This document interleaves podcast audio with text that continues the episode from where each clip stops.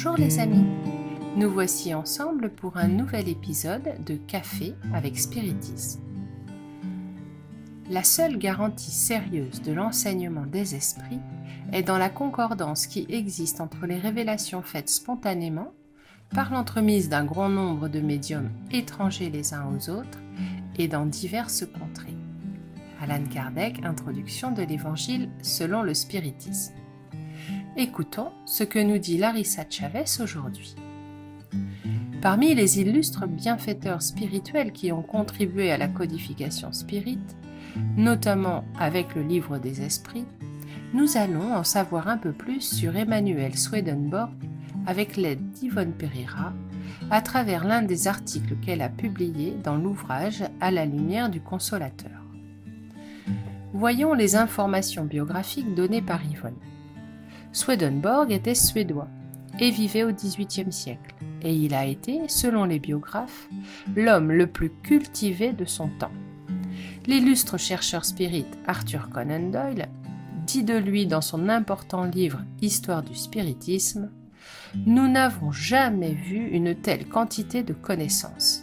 Il était avant tout un grand ingénieur des mines et une autorité en métallurgie il a été l'ingénieur militaire qui a changé le destin d'une des nombreuses campagnes de Charles VII de Suède.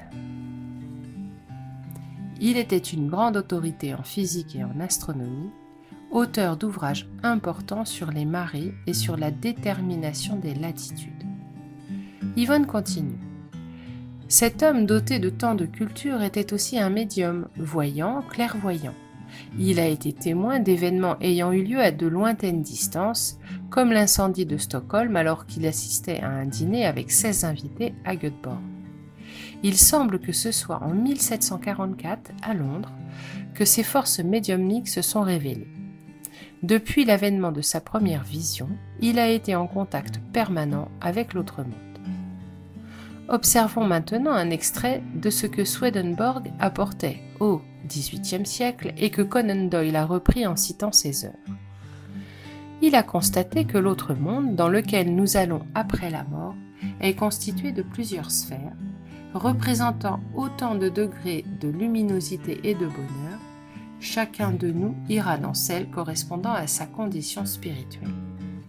Nous sommes jugés automatiquement par une loi spirituelle des similitudes le résultat est déterminé par le bilan global de notre vie, de sorte que l'absolution ou le repentir sur le lit de mort est de peu de valeur.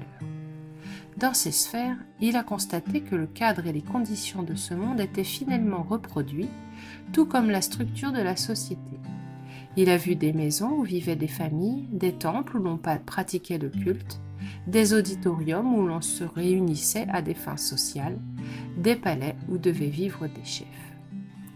Yvonne a observé qu'à son époque, de nombreux spirites avaient encore des doutes sur les descriptions contenues dans les œuvres d'André Louis, Ernesto Bozzano, Zilda Gama ou Léon Denis, ainsi que dans les siennes. Il prétendait que de telles descriptions n'apparaissaient pas ainsi dans les œuvres de Kardec et qu'elles étaient le fruit de l'animisme, voire des mystifications. Encore aujourd'hui, ces questionnements sont présents et nous respectons le droit de chacun de croire ou non ce qu'il veut. Mais nous ne manquons pas de souligner que de telles descriptions de la réalité des plans spirituels, palpitants d'activité et de construction fluidique, qui semblent être aussi concrètes que celles que nous connaissons, n'ont pas apparu ici au Brésil récemment, mais qu'elles sont présentes depuis longtemps, y compris dans les expériences de ce personnage, dont le nom figure parmi les signatures des prolégomènes du livre des esprits, Emmanuel Swedenborg. Je vous embrasse tous et vous dis au prochain podcast café avec spiritisme.